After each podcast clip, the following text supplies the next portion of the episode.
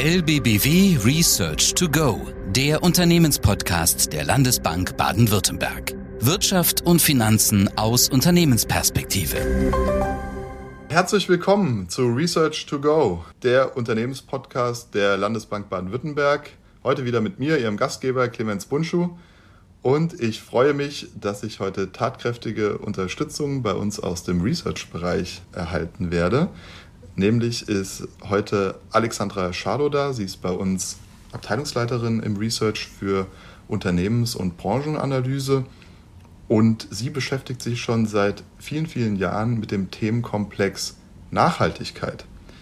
Und genau darüber wollen wir im heutigen Podcast sprechen. Wir wollen das Thema Nachhaltigkeit für Unternehmen diskutieren und hierbei vor allem auf das Thema vor- und Nachteile für Investoren und Emittenten von Green Finance eingehen. Das heißt, nicht so sehr die Historie nochmal aufrollen, Begrifflichkeiten, Definitionen klären. Ich denke, da sind äh, die meisten von Ihnen auch sehr gut informiert mittlerweile. Das Thema ist ja wirklich jetzt auch mit ziemlicher Dynamik unterwegs.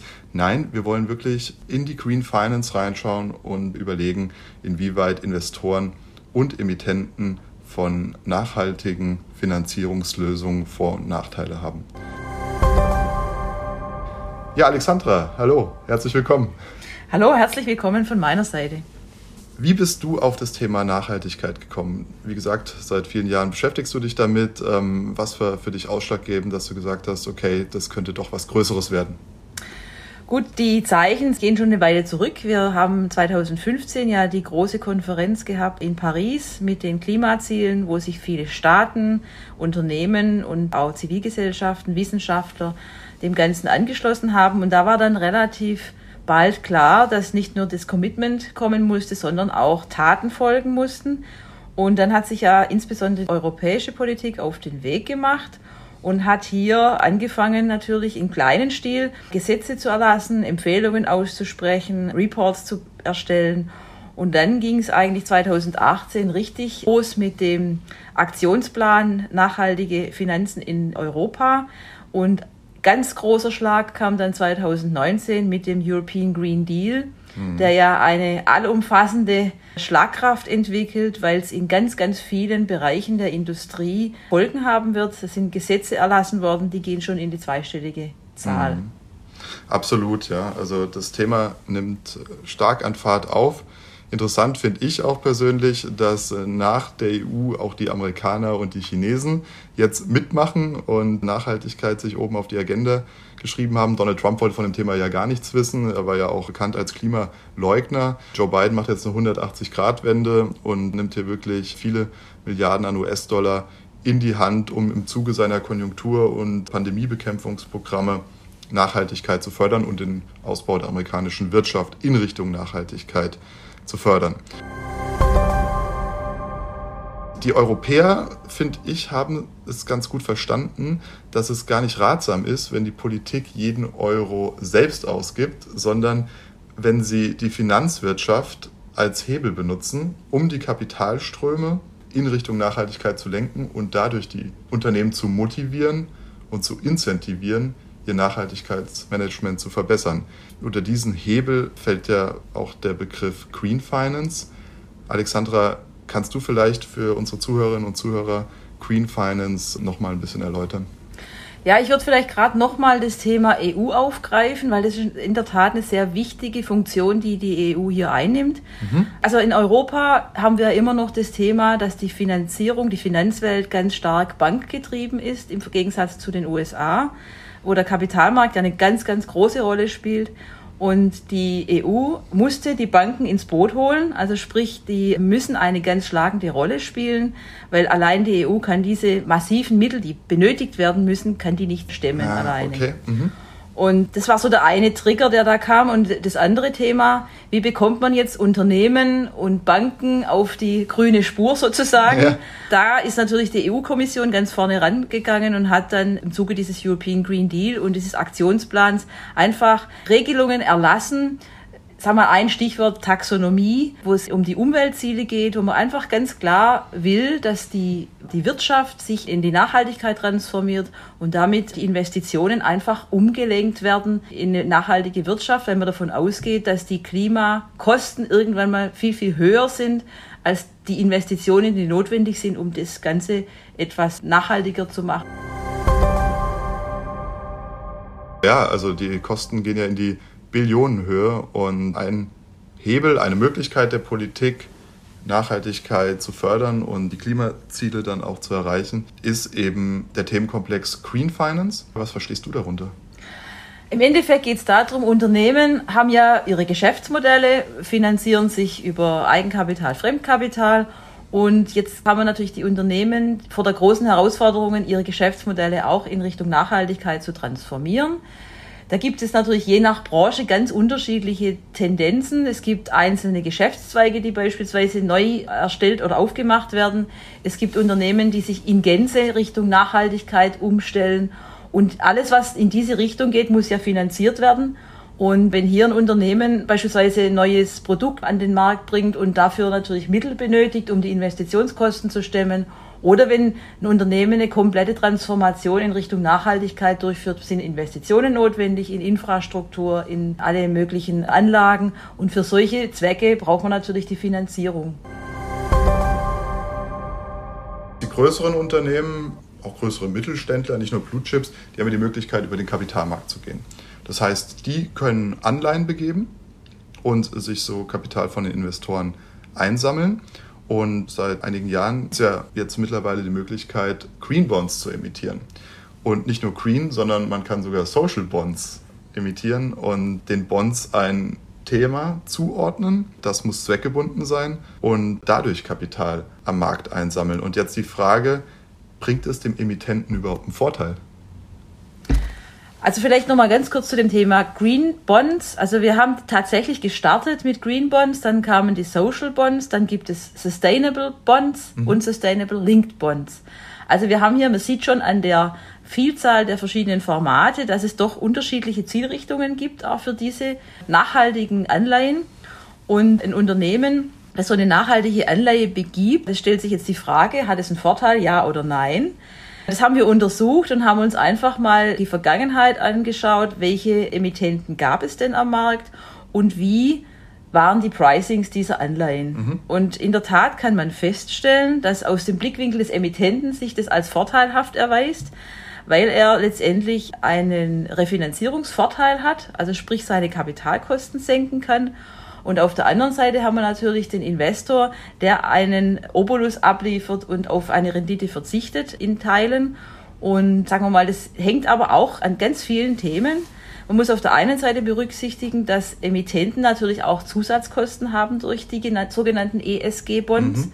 Wir haben extrem höhere Transparenzanforderungen vor der Emission, aber auch nach der Emission. Das sind so Impact Reportings notwendig mhm. nach den IGMA-Standards. Mhm. Also sagen wir mal, der Aufwand ist deutlich höher. Und von daher sind natürlich die Kosten schon gegeben für die Unternehmen. Dann haben wir das Thema, was wir auch festgestellt haben, diese Greeniums sind nicht immer gleich hoch. Wir haben beispielsweise bei der Autoindustrie, die Bonds hatten ein deutlich höheres Greenium, wie beispielsweise Versorger. Ganz kurz, Greenium, das klingt ja fast wie ein Edelmetall. Ja, ja, wir, kann man schon sagen, ja. Aber man muss unterscheiden zwischen Primärmarkttransaktionen und Blickwinkel und Sekundärmarkt. Ganz wichtig. Am Primärmarkt ist das Greenium tatsächlich zu beobachten. Also Green plus Premium. Genau. Okay. Und wie gesagt, je nach Branche unterschiedlich zu sehen. Das hängt sehr oft daran, dass es im Endeffekt ähm, sogenannte Frequent Issuers, also Emittenten, die sehr oft an den Markt kommen, gibt. Mhm. Auf der anderen Seite gibt es Emittenten, die sehr selten an den Markt kommen und da sind beispielsweise diese Aufschläge viel höher. Und das Ganze, wenn man das komplett betrachtet, muss man natürlich auch sagen, und da kommt das Greenium vermutlich her. Wir haben eine wahnsinns hohe Nachfrage nach diesen nachhaltigen Bonds. Mhm. Die Liquidität, die da drückt, ist immens. Mhm. Und das Angebot der Emittenten hält dem nicht stand. Also sprich, wir haben hier zwar auch Wahnsinnssteigerungsraten, aber natürlich von einem niedrigen Niveau, sodass die Nachfrage einfach so groß ist, dass wir teilweise Überzeichnungsniveaus haben von vierfachen ja. Überzeichnungen bei Green Bonds. Auf der anderen Seite bei normalen klassischen Senior Bonds kommen wir auf zwei bis zweieinhalbfache Überzeichnung. Bemerkenswert. Aber ich denke, das hat auch damit zu tun, dass auf der anderen Seite, also der Counterpart, der Investor, der in diese Anleihen investiert, dass der durch die EU-Taxonomie jetzt auch einfach ganz klare Leitplanken bekommen hat, nach denen er investieren muss und ein gewisser Teil seiner Anlagen, je nachdem in welcher Kapitalsammelstelle er arbeitet, bei einer Versicherung, bei einer Pensionskasse, bei einem großen Investmentfonds, muss in nachhaltige Anlagen investiert werden. Das heißt, er muss ja per Gesetz in diese nachhaltigen Anlagen investieren und äh, somit wird quasi vom Regulator, von der Politik eigentlich schon ein Mindestmaß an Nachfrage geschaffen am Markt, oder nicht? Auf jeden Fall spielt es auch eine Riesenrolle, die, die nachhaltigen Investments, die natürlich forciert werden. Wir hatten ja vorher diskutiert, äh, dass die EU letztendlich als Vorzeigekontinent hier Vorreiter spielen will. Aber man muss auch klar sagen, der Bewusstseinswandel in der Gesellschaft, der stattgefunden hat, der forciert es natürlich auch. Also wir haben hier auch die Anleger, die nachhaltig investieren wollen, die mhm. möchten gern nicht mehr in Investments gehen, wo Klimarisiken drin sind, wo einfach fragliche Investitionsziele verfolgt werden, sondern die möchten wissen, wohin ihr Geld fließt. Und die möchten auch eine gewisse Gewährleistung dafür, dass ihr Geld in nachhaltige Produkte mhm. fließt. Vielen Dank, Alexandra. Aber nochmal zurück zu den Emittenten, also zu den Unternehmen, die diese Bonds begeben. Wenn du jetzt unterm Strich eine Betrachtung ziehen möchtest, was bleibt übrig für die Unternehmen? Also lohnt es sich für die? Du hast gesagt, sie haben höhere Transparenzkosten, das ist ein größerer Aufwand, Green Bonds zu begeben und dafür haben sie natürlich eine Ersparnis von einigen Basispunkten. Je nach Branche kann das mal recht deutlich sein. Würdest du sagen, unterm Strich lohnt sich nicht nur aus Imagegründen, sondern auch rein betriebswirtschaftlich, ökonomisch? Ich würde sagen, es lohnt sich auf jeden Fall. Also sicherlich das Reputationsthema sehe ich als sehr hoch. Mhm. Aber auf der anderen Seite das Thema Kapitalkosten, die man mit der Neuemission spart, würde ich auch auf jeden Fall als wichtig erachten. Und was natürlich ein extremer Faktor ist, das Unternehmen kann dann je nach Bondformat tatsächlich in nachhaltige Projekte investieren, mhm. die quasi gesichert dastehen als Einzelprojekte je nachdem, wie gesagt, wie das Format aussieht. Aber sie haben dann die Möglichkeit, in die nachhaltige Zukunft des Unternehmens zu investieren und ihre Geschäftsmodelle zu transformieren. Und das spielt natürlich eine Riesenrolle, weil zwischenzeitlich ist, glaube ich, bei den meisten Unternehmen angekommen, dass das Thema Nachhaltigkeit einfach nicht mehr geht, sondern bleibt.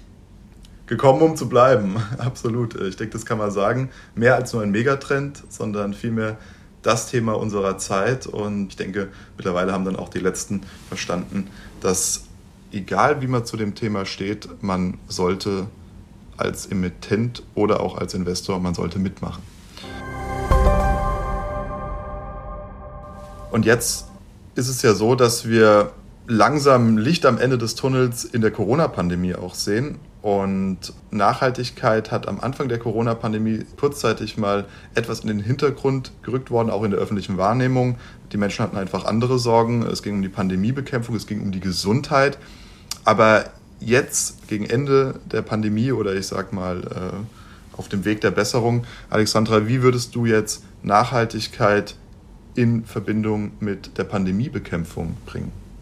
Ja, interessanterweise war es tatsächlich so, Fridays for Future Bewegung, die versank so ein bisschen in der, in der Nichtwahrnehmung. Man hat nicht mehr viel gehört. Ja, man hat nicht mehr viel gehört. Aber die EU hatte natürlich das Riesenthema Corona zu bewältigen. Und dann gab es natürlich die großen Themenkomplexe, was passiert mit der Arbeit der Bevölkerung in der EU und was passiert mit der Zukunft der EU nach Corona. Mhm. Und da war plötzlich das Thema Nachhaltigkeit wieder ganz oben auf der Agenda, weil wir hatten dann das große Programm Schur. Das heißt also das Kurzarbeitergeld für die europäische Arbeitsbevölkerung sozusagen. Mhm. Dadurch ging ja die EU selber an den Kapitalmarkt mit riesigen Volumina. Mhm. Und gefolgt wurde das jetzt von dem Next Generation EU. Nochmals ein Riesenprogramm. Die Anleihegrößen sind gigantisch. Und die EU wurde auf einen Schlag zu dem größten nachhaltigen Bond-Emittenten hm. und an Bedeutung nicht mehr wegzudenken. Und die Gelder fließen natürlich in alle EU-Länder, in Projekte, die die Nachhaltigkeit und auch die Digitalisierung bespielen. Aber da war plötzlich die Nachhaltigkeit wieder ganz oben auf. Und was natürlich sehr gut und sehr, sagen wir mal, wichtig ist, es wurde verzahnt mit dem von mir vorher genannten European Green Deal. Mhm. Also wir haben hier die Gleichrichtung dieser ganzen Gelder und der European Green Deal wurde mit diesem SURE und Next Generation EU-Programm verzahnt und soll einfach alles in die gleiche Richtung gehen und ein erklecklicher Anteil der Gelder in Richtung Nachhaltigkeit investiert werden. Ja, also durchaus clever aus EU-Sicht und aus Investorensicht war das, soweit ich mich erinnere, gar nicht so unattraktiv. Ne? Das heißt, im Vergleich zu Bundesanleihen konnte man da noch einige Basispunkte mehr abgreifen, wenn man in diese Bonds gegangen ist. Ja, die Nachfrage war sehr hoch. Und wir werden jetzt auch in Zukunft weiterhin die Next Generation EU Bonn 10, die ja jetzt in den nächsten Monaten kommen werden, weil dann starten ja die Investitionsprogramme in den einzelnen Ländern. dazu gab es ja dann Vorlagen bei der EU. Mhm. Also die mussten quasi einreichen, was sie genau verfolgen für Ziele. Also auch Deutschland ist hier mit an Bord. Und diese Gelder werden dann nach und nach investiert und dürften auch in der Zukunft natürlich für riesige Bewegungen sorgen so ähnlich gelagert wie das, was Mr. Biden in den USA gemacht hat, der letztendlich ja auch ganz massiv in Infrastruktur investieren will mit seiner klimapolitischen Kehrtwende, würde ich jetzt einfach mal sagen. Absolut, ja. Also alleine ich, glaube ich, mehrere hunderttausend Ladesäulen von der Ost zur West Coast aufstellen, um es zu ermöglichen, dass ein Amerikaner mit einem E-Auto eben das ganze Land durchfahren kann. Ne? Ja. Also ich denke, da, da tut sich gerade sehr viel. Okay, Alexandra, vielen Dank zunächst mal. Also ich denke, es ist ganz gut klar geworden, wie die Lage aus Sicht eines Emittenten, eines Unternehmens ist, was am Kapitalmarkt ESG-Bonds begibt und vice versa eines Investors, äh, der natürlich ein Interesse und mittlerweile auch wirklich einen Druck hat, in nachhaltige Geldanlagen zu investieren. Okay, ich denke, jetzt interessiert uns noch zum Schluss, liebe Alexandra, wie sieht denn deiner Meinung nach der Nachhaltigkeitsmarkt in Zukunft aus? Also was sind deine Wachstumserwartungen und was sind deine Entwicklungen, die du prognostizierst für diesen so wichtigen Markt? Also wenn wir einen Blick in die Zukunft wagen, dann würde ich einfach klar prognostizieren, der Anteil an ESG-Bonds wird steigen. Idealerweise erleben wir irgendwann mal, dass es nur noch ESG-Bonds gibt und die klassischen Senior-Bonds vielleicht eher in der Bedeutungslosigkeit vielleicht nicht für alle, aber auf jeden Fall plötzlich einen kleineren Teil einnehmen. Einfach aufgrund der Angebots-Nachfragesituation und aufgrund des Zieles der nachhaltigen Politik in Europa. Und der Markt für ESG-Bonds wird weiter steigen. Die Wachstumsraten werden weiter deutlich sein. Also wir hatten 60 Prozent für 2021. In ähnlichen Raten würde ich weitergehen. Und wie gesagt, die grüne Anleihe wird in Zukunft dominieren, inklusive aller Varianten, die es dazu gibt. Gut, dann bedanke ich mich ganz herzlich bei dir, Alexandra, dass du bei uns warst zu diesem so wichtigen und spannenden Thema, wie ich finde.